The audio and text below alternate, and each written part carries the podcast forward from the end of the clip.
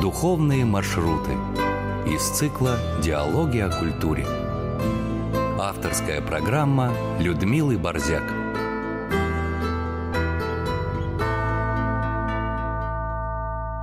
Здравствуйте, уважаемые радиослушатели. Сегодня наш режиссер Мария Кондрашова, а рядом со мной сегодня вы можете иметь возможность задать вопросы народному артисту России, солисту Большого театра, нашему замечательному басу, профессору, и я не буду еще говорить о других титулах и наградах, потому что их очень много, Владимиру Анатольевичу Моторину. Здравствуйте, дорогой Владимир Анатольевич, рада приветствовать вас в студии от всех наших радиослушателей. Здравствуйте, добрый день. Владимир Анатольевич, помимо всего прочего, такой солидной и такой внушительной внешности, что однажды я, ну такой должен быть бас, да, на сцене Большого театра, я однажды сказала, Владимир Анатольевич, вы такой такой же большой, как Большой театр. А он мне ответил... Я еще больше. Вот так ответил, так, так и было. Шутка. Еще шутка. Так вот, друзья, сегодня у нас Владимир Анатольевич Моторин, мой добрый, прекрасный друг и один из самых любимых певцов. Сегодня мы будем говорить и слушать музыку, и начнем с музыки, начнем с музыкального фрагмента, который, как я считаю, вот одна из таких вот визитных карточек э, этого артиста.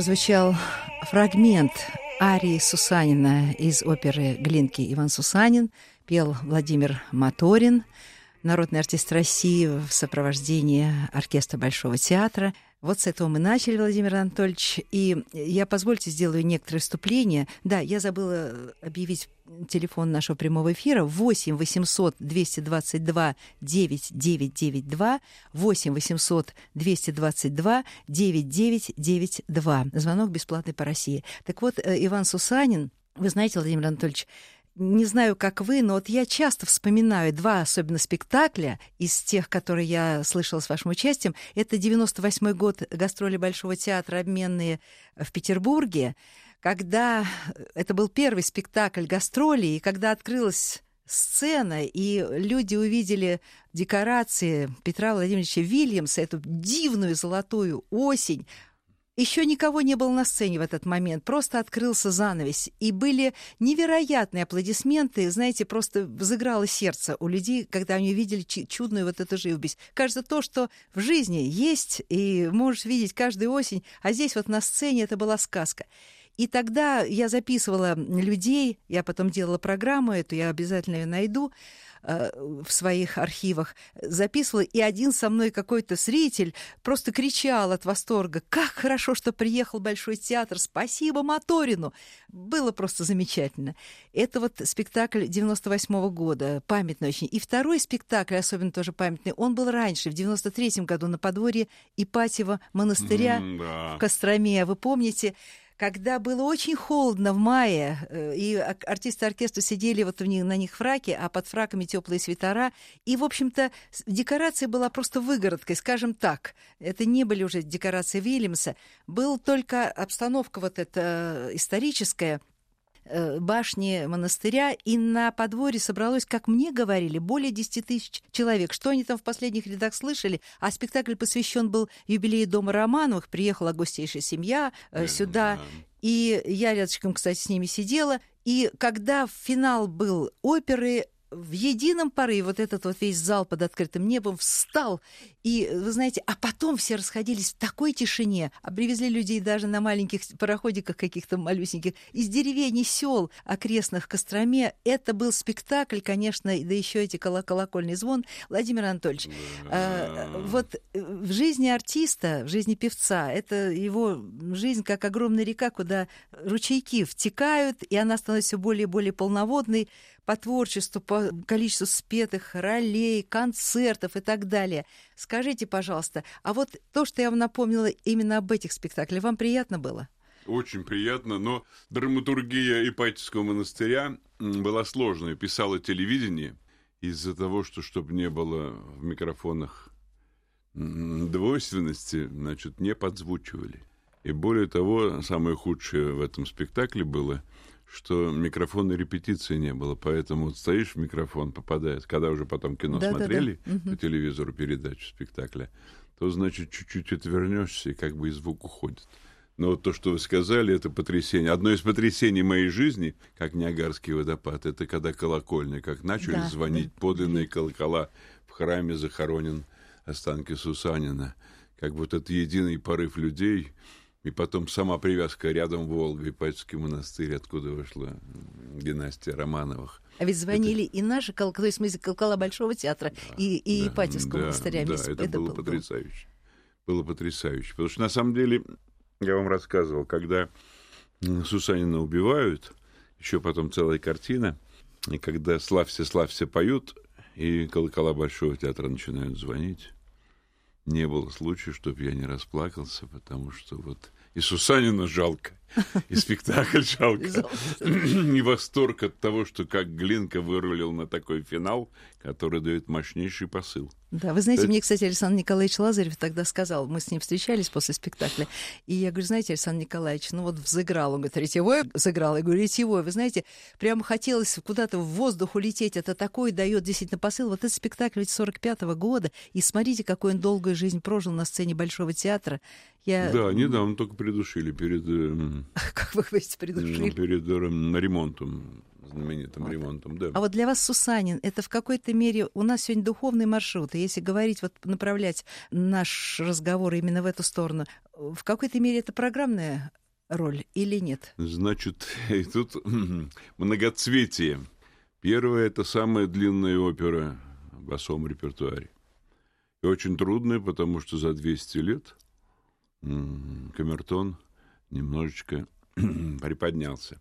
Это первое. Во-вторых, просто так Сусанина технологически спеть трудно, но на самом деле вот эта вот праведная задача, что он умирает за свою семью, за Русь, за царя, что вот как бы в этом месте в финале как бы вырастают крылья.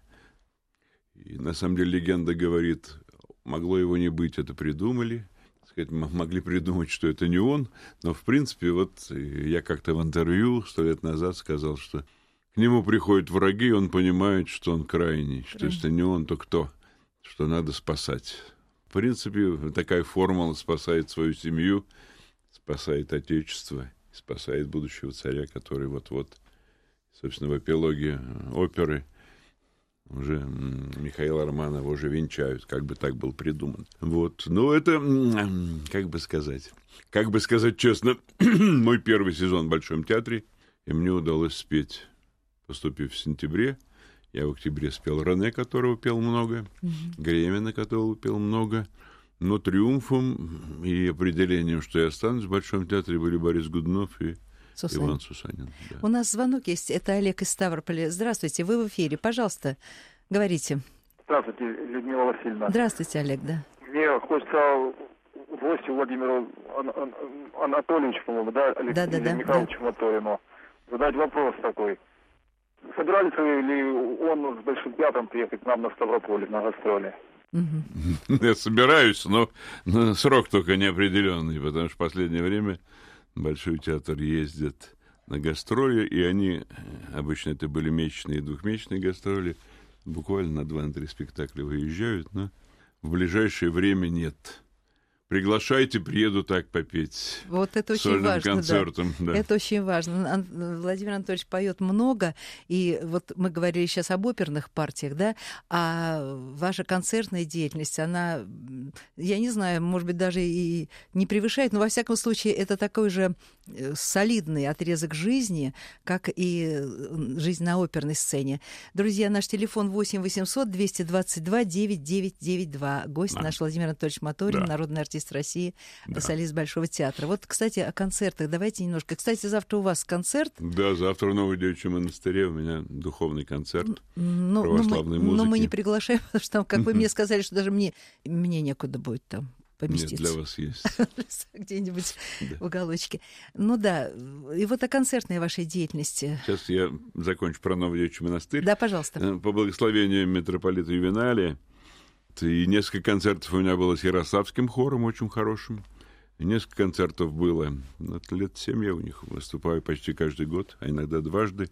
Значит, Юродская капелла, Геннадий mm-hmm. Дмитряк, руководитель. А три года, как создал, по благословению владыки Ювеналия, создан хор священников Московской епархии. Это взрослые люди, подкрепленные семинаристами Коломенской семинарии – но такой силы, молитвенной силы и звуковой силы я давно не испытывал. Вот когда они поют, то как бы вот мороз по коже, потому что они не просто поют, они молятся. Угу. И потом обстановка храма, храма Успения Богородицы, она позволяет вокруг иконы, вокруг фрески, вокруг люди, которые понимают, о чем, угу. о чем речь, как бы вместе с тобой молятся – я не знаю, вот у меня ощущение, что внутри у меня атомная бомба взрывается. Так вот, и холодит, и одновременно горячит, горячит, до, до, да. до вулканического извержения. И надо сказать, что в смысле вокала мне очень помогает эта музыка, ведь в православной музыке нет больших скачков, угу. нет, так сказать, кричащих нот. И потом за последние 10 лет я сделал открытие. Если после оперы устаешь и как бы всю ночь не спишь, маешься, ну вот, и утром ставишь разбитый, то после православных концертов в храме... Летаешь, да? Встаешь как натянутый лук. То есть, mm. чем больше отдал, тем больше получил. получил вот да, вот да, оно, да. какое чудо происходит. Но самое главное, что вот появляется благость от того, что для этой же, для, для церкви написаны эти молитвы. Вот, и исполняемые в церкви, в хорошей акустике, и как бы вот непередаваемо словом то, что происходит нечто – когда, когда, значит, зал в едином порыве, как бы вот такой, ну, боюсь сглазить перед выступлением, но вот я испытываю огромную духовную радость и подпитку. У нас еще звонок радиослушницы. Вы, к сожалению, себе не назвали. Друзья, называйте себя. И если можно, по имени-отчеству. Вот как сказать, радиослушница из Оренбурга. Как вас зовут? Здравствуйте, вы в эфире. Здравствуйте. Да. Спасибо вам за передачу. Вам спасибо за то, что вы пригласили героя. Такого, Владимир да. Анатольевич, по-моему. Владимир да, Анатольевич по-моему, тоже, да. Да, да. Я хотела спросить, где сам родился Владимир Анатольевич, какова была его семья, что он закончил, и кто у него были педагоги, и как это он все вот сформировали его родители, педагоги, чтобы вот он так вот себя ощутил, чтобы он давал не только себе радость от своей профессии, но и формировал, может быть, интерес других, как все это прийти к такому. И, и я еще хотела сказать, не только профессионалов, кто исполняет и ощущает музыку Глинки, и где-то в каких-то местах, которые, может быть, что-то помогают, а даже телевидение и радио, вот это ощущение музыки Глинки ведет такой, знаете, объединенности и силу духа. Ой, Конечно, спасибо всем музыкантам и, и товарищам, которые это все формируют. Да, Ой, огромное вам спасибо за прекрасный, прекрасный спасибо какой звонок. за вопрос, спасибо. очень хороший, но да. одной передачи не хватит. не хватит. Пишите письма, чтобы были несколько циклов. Хотя бы тогда Моторин рассказывает. Значит, я родился в Москве 68 лет назад в семье военного и думал, что буду военным тоже. Вот. Но так сложилась моя судьба, что, участвуя в самодеятельности, Добрые люди подсказали, я не знал, что такое консерватория, сходил туда, сказали, возьмут, но не взяли. И удалось поучиться теперь Академия, Российская Академия музыки имени Гнесина, хотя это был музыкально-педагогический институт имени Гнесина, где я 7 лет учился. Моими педагогами были по специальности Евгений Васильевич Иванов, солист Большого театра, народный артист Казахстана – большую выучку, большой, большую долю в моем росте моем был Семен Семенович Сахаров, дирижер Большого театра в прошлом, который с первого курса мне написал на пять лет план, какие отрывки мы будем делать. И, по сути дела, я в театр пришел, у меня были разработки главные сцены в главных операх. Моя Леопольда Мельцер, любимая ученица Станиславского. Но целая масса людей, которые Вложили, да? Вложили. Только нет, я, я понял всю силу и мудрость их, когда сам начал преподавать в 40 лет театральном институте. Ну вот жизнь сложилась так, что, окончив институт, меня взяли в театр Станиславского Немировича Данченко, где я, значит, спел более 30 ролей, 17 лет. И в то же время, значит, после конкурса Глинки в 77 году, где я второе место завоевал, меня начали приглашать на концерты и на какие-то спектакли в Большой театр каждый раз говорили, что Ой, вы нам подходите, ждите звонка. Но телефон годами не звонил, и вершиной моего перехода на Большой театр было приглашение. Ко мне на концерт пришел Евгений Федорович Светланов, который ставил сказание о невидимом граде Китежи. Когда сказали, что Светланов, я начал дрожать мелкой uh-huh, дрожью. Uh-huh. Но в антракте он прибежал и сказал, я ставлю Китиш, мне вот такой голос нужен, вы мне подходите, хотите? Я сказал, хочу. И когда, значит, пришел домой, открыл клавир, то увидел, что там нарисована нота ми, которой у меня тогда не было. Не было, да. Да, но он так сыграл, что никто не скажет, что я не взял. Угу. Так что вот какие-то были ступени к Большому театру, и вот в этом году я, значит, отпраздновал 25-летие на работу в Большом театре. Думаю, что как на севере год за два идет. Так что на свои 60 лет у меня 120 лет стажа. Спел я, значит, более 20 партий в Большом театре – а вообще у меня на моем счету более 80 партий, спетых в других местах или выученных, да, извините. Владимир да. Анатольевич, э, спасибо огромное. Давайте сейчас еще поставим музыкальную запись. Мне очень хочется. Мы с вами начали говорить, уже перешли на духовную музыку. Да. И вот э, есть прекрасный диск ваш, когда-то мне давно-давно подарили «Блажен муж». Я хотела бы сейчас хотя бы фрагментарно, чтобы мы из этой молитвы, из этого песнопения послушали. Сейчас, пожалуйста.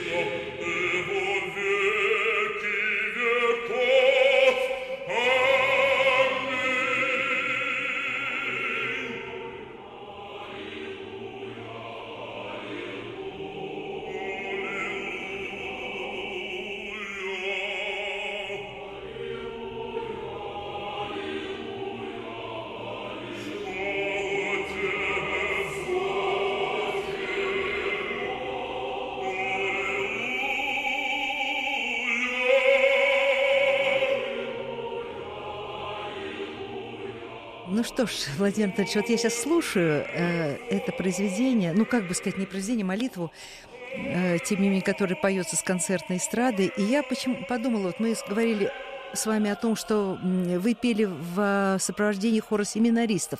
И они, это у этих людей э, не сейчас, а вот предыдущий у нас был фрагмент они поют с ощущением того, что они и поют, и молятся. А ведь смотрите, ведь на сцене Большого театра сколько было, э, какие кадры ковало синодальное училище, начиная с Голованова, да?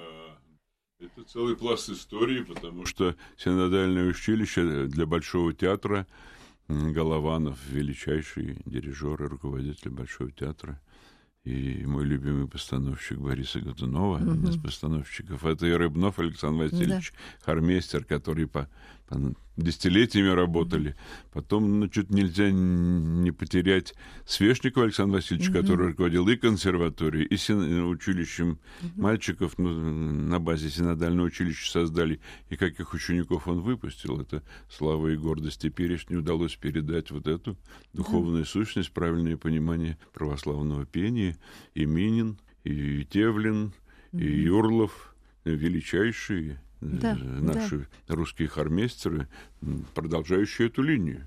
У нас э, три звонка сразу. Сейчас давайте попробуем ответить на все три вопроса, если успеем. Э, итак, Воскресенск, Елена Викторовна, преподаватель да, музыки. Здравствуйте, вы в эфире, пожалуйста.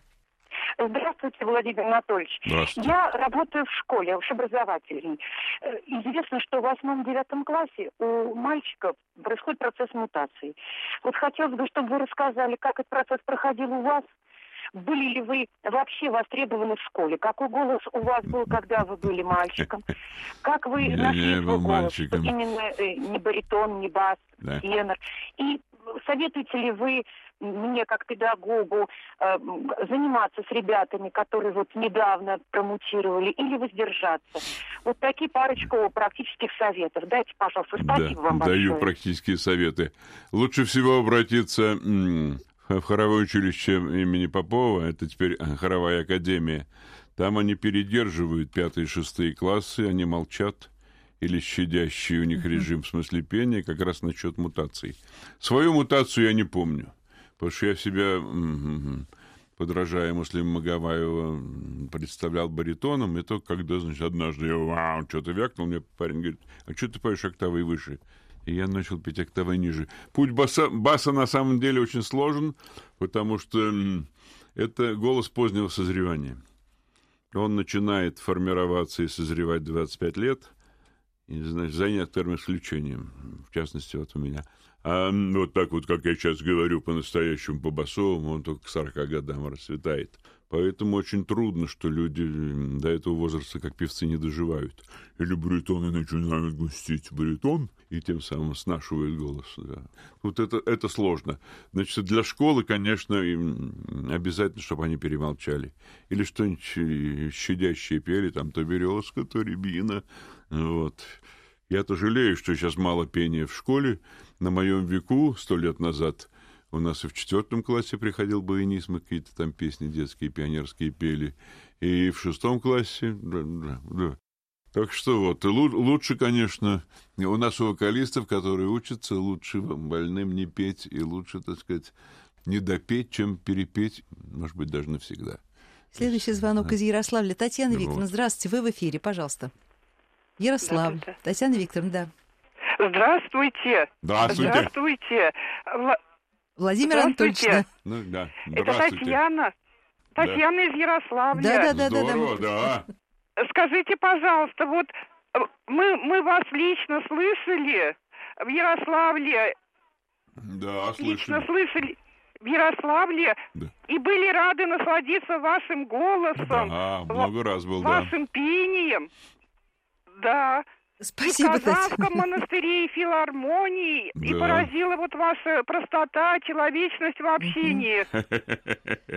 Да, что есть, то есть. Да, да. Спасибо, Татьяна, да. Спасибо. Мечтаю вернуться в Ярославль. Вы же там часто пели, по-моему, да? Часто пел, Владыка меня полюбил, Владык Кирилл. Угу. И теперешний владык Пантелеймон тоже приглашал, но пока это вот не реализовалось. У вас вы очень да, много ездите. Да, так, да. у нас Наталья дальше. Зерноград. А где этот город находится? Здравствуйте, вы в эфире, пожалуйста. Наталья, Зерноград. Правильно я говорю? Есть звонок? Алло, добрый день. Добрый да, день. Да. Говорите, Алло. говорите, Алло. говорите, пожалуйста. Я хотела бы задать вопрос Владимиру Анатольевичу. Угу. Пожалуйста. Мы часто бываем в Ростове, тут у нас 56 километров, и были mm. на опере «Князь Игорь» с детьми, даже маленькими, А-а-а. вот которому 6 лет, 9 лет. И mm. так случилось, что вот э, все в семье любят оперу. Ну, Хотелось бы иметь диски, записи. Вот э, записываетесь ли вы и будете ли записываться? Может, у вас есть сольные какие-то записи? Планируете ли вы записаться, если этого нет? Мы бы с удовольствием приобрели, потому что в маленьких городах это было бы очень особенно востребовано. Mm. Спасибо вам огромное, спасибо, спасибо за ваш Спасибо. Голос. Писался, пишусь и мечтаю писаться дальше. У меня в 96-м году вышел православный диск э, с капеллой Московского Кремля. А через несколько лет я выпустил диск русских народных песен и романсов с оркестром Осипова. А три года назад мы написали, но еще не выпустили диск, записанный русских песен, тоже с осиповцами. Мечтаю и планирую. Как бы вот есть э, в моей личной коллекции записи с концертов текущие. Они, может быть, не такие вычищенные, идеальные по по форме. И вы, ну, кстати, в интернете ну, много, в Ютубе есть масса... В Ютубе, да, кстати, да, да, есть, да. И вот можете запросить, и по Ютубу есть э, да. записи, и есть записи, значит, я возглавляю фонд возрождения культуры и традиций малых городов Руси. Вот наберите, или есть наберите, как, значит, есть Владимир Моторин, а не Моторин Владимир. Да, да и, там, и там увидите, знаете, да, где Владимир можно... Владимир Анатольевич, к сожалению, в интернете, вот сейчас такая мода, э, да. пишется, допустим, ария Сусанина, да. и нигде, вот огромный список такой, кто нигде пьет? не говорится, кто поет. Но это не страшно. это правильно. Это, это продумайте, да? Не, не, не должны знать стать героем. Пожалуйста, Ярославль Татьяна Александровна, вы в эфире. Здравствуйте. Нет, сорвался звонок. Ну, давайте тогда продолжим Телефон наш 8 800 222 9992. Пожалуйста, звоните. Так вот, э, Владимир Анатольевич, да. меня интересует вот, что мы немножко отошли от нашей темы. Да, уже... ну народ-то, видите, как откликается Это хорошо, горячо. это замечательно, и все должны все знать. Но скажите, пожалуйста, вот как происходил это, этот э, подход к этой духовной музыке? Вы сразу запели это, вас заинтересовало, э, кого-то вы слышали, вас это потрясло. Как происходило? И ведь это же человек... Это все... длинный рассказ, не успею. Ладно, ну тогда давайте нет, нет, ну, могу, попытаемся. Нет, могу коротко. Да. Значит, первый большой импульс был во время учебы, когда я еще на первом курсе, что такое Шаляпин, не знал и не слышал даже mm-hmm. фамилии никогда. Ребята крутили, и мне пятая пластинка, десятипластиночный искусство Шаляпина э, с церковной музыкой понравилась. Второй импульс был через 2-3 года. Это Христов записал в Софии, в Невском соборе Александрском соборе потрясающую пластинку, значит, тоже духовную, церковную. И как бы так вот у меня такой импульс родился. Но все это родилось, э, когда было тысячелетие крещения Руси. 88 год, Владыка да? Петерим устраивал рождественские духовные праздники. Это один, два или три дня в колонном зале Дома Союзов. Э, все хоры, какие есть в Москве и не в Москве, пели. И мне, значит, Соколов блаженной памяти, дал петь ныне отпущающий, посвященный отцу. Там три странички, и, по сути дела, это соло из хора. И как-то вот, чтобы не ездить, тогда еще пробок не было, значит, я на репетиции, с репетиции остался аж до самого концерта. И надо сказать, что меня обморозило просто, знаете, как будто вот... лед, льдом, а, от того, что вот сколько великолепной музыки, как хорошо поют. И надо сказать, что зрительная обстановка архитектуры колонного зала располагает к духовным размышлениям, как, mm-hmm. так сказать, как, как, как нигде, да, да, да. И я начал потихонечку, значит, смотреть, доставать ноты, интересоваться. Вот еще не было такого подъема, что можно было купить все, что хочешь, или заказать по, по, по интернету. Я сделал с Валерой Максимовым, хор «Вапик» — это охрана памятников. Угу. Сделал целую программу. Но так как в то время я был членом партии, то я подстраховался и побежал в райком сказать, а можно ли, потому что вот и поют же «Ава Мария», это католическая ну, да. молитва, как художественное произведение. Ведь кроме музыки не было оперной в древние времена. Вся музыка прошла через через церковь. Вот, и мне разрешили. надо сказать, что у меня было потрясение, когда после первой же вещи зал почти встал, и мы каждую вещь пели по полтора минимум раза. Mm-hmm. Это вот было, это было такое, и было для меня удивление, до сих пор оно осталось, что в феврале я пел этот концерт, забросали письма в дирекцию, и в мае мы повторили то же самое. Но уже знали, где будем петь угу. повтор, а где не повтор, потому что хор кряхтел и говорил, ты приходишь, уходишь, а у нас уже ноги, ноги болят, пора.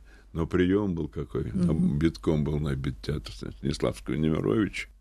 И потом, вот знаете, что-то последнее время я над этим работаю. В каком бы помещении ты ни, ни находился, появляется нечто, нечто как в храме да, молитва, да, да, да, которая да. или помогает, угу. или нет. Или и как бы вот тепло зала излучается и людям нравится, и поэтому отпускаются все вокальные возможности, и голос по-другому звучит, и выглядишь вроде бы как хорошо, mm-hmm. и это хочется петь и петь. Давайте с вами послушаем. У нас издалека звонок. Моя тезка Людмила из Хакасии звонит. О. Пожалуйста, Людмила, вы в эфире. У нас остается мало времени. Пожалуйста. Здравствуйте. Здравствуйте. Я очень рада слышать Владимира Анатольевича в эфире. Но вы знаете, мы в глубинке не избалованы вниманием звезд. Вы не планировали бы приехать сюда, мы бы с удовольствием послушали вас, как говорится, с живьем. Да. Ну, пожалуйста, приглашайте, приеду. Потому что много приходится и за рубежом выступать и план по фонду возрождения культуры и традиций, который я возглавляю здесь у нас в ближайшей Московской области окружении тоже есть. Но выезжаем. С тех пор, как я объявил, что есть фонд малых городов Руси, меня стали приглашать в большие. Я в этом году уже был и в Мурманске, и в Вятке, и три года назад был и в Екатеринбурге. Так что вот и с удовольствием, потому что Хакасии идут огромный шлейф да, да, того, да, что вот это наше будущее, что столица будет в Хакасии. Об этом мечтаю. Да, приглашайте, да, приеду. Владимир Анатольевич, огромное вам спасибо, что вы к нам сегодня пришли. У нас с вами встреча получилась, скажем так, лет через 10 после того, как мы последний раз с вами говорили, и я сейчас вспоминаю, это был и Борис, и Гонунов, и Сусанин был, О, с мы начали. Я вспоминаю интервью, когда я приехал днем и вечером пел Бориса, а утром в 6 утра уезжал. Да-да-да. И я давал интервью в такси, пока мы ехали в Шереметьево. Вот. Слушайте, вы помните все это так ну приятно, ну, это так приятно, Владимир Анатольевич, тем более, что знаете, таких певцов, конечно, кстати, как Берлиоз, по-моему, говорил о России как классической стране басов. басов вот что да. именно басы. И, кстати, я вот когда слушаю духовные песнопения, мне кажется, что бас здесь э, и с хором наиболее, может быть, вот актуален. Вот тенор не представляю. Может быть, наверное, тоже очень Нет, хорошо. Тенора но... хорошо, но бас, бас все-таки... Фундаментальное что-то, Фундамент... да? Тогда... Знаете, ведь э, Рейзен говорил, но не мне, а кому-то из моих учителей, что бас включает в себя все три голоса, и баритон, и тенор. И, и можно спеть тенором басу, а вот тенор обратно басом никогда, никогда. Да, поэтому вот и мне кажется, что да, в духовной музыке э, крепкий низкий мужской голос, он, так сказать, сразу со всей формулой ассоциируется. У меня было такое приключение в театре, когда поставил Покровский Хованщину, я играл и Досифея, и, и Хованского. И, значит, одежда была как у Варлаама, сапоги, полосатые штаны. Да-да-да, я помню. Разгильдяй Сусанин. Да. Я специально просил разрешения, звонил художнику в Питер, чтобы мне разрешили в рясе появиться. Во-первых, это убирает толщину, высоту. Во-вторых, человек в рясе, даже в рваный и бедный, все видят, что это представитель церкви. И совершенно по-другому поется, потому что вот на всех картинках, что Федор Иванович, что Угу, теперешний Нестеренко герой. Петров, и до этого Рейзины да, с окладистой бородой. И, значит... Э, и Петров. Да, конечно, да. Все, ну все... вот извините, что так отвлекаюсь, потому что такие глубокие вопросы в ваших передачах, что хочется говорить и говорить. Ну, я думаю, что вы нас э, теперь не оставите. У нас есть... Я никуда не уйду, да. Никуда не уйдете. Владимир Анатольевич, хочется послушать хотя бы, ну, может, теперь уже целиком эта песня тоже, знаете, программная песня. Не, уда- не удастся ее послушать, но все-таки давайте хотя бы фрагмент, сколько получится, сколько войдет в программу. Итак, э, во-первых, я вас благодарю, приглашаю да, еще на эфир. Спасибо, что позвали. Да. Вот. я думаю, слушатели тоже, и письма пойдут после этого. А мы сейчас с вами послушаем, друзья, в финале, и этим э, передачу закончим. И сейчас я с вами прощаюсь уже тоже, как Владимир Анатольевич. Песня «12 разбойников».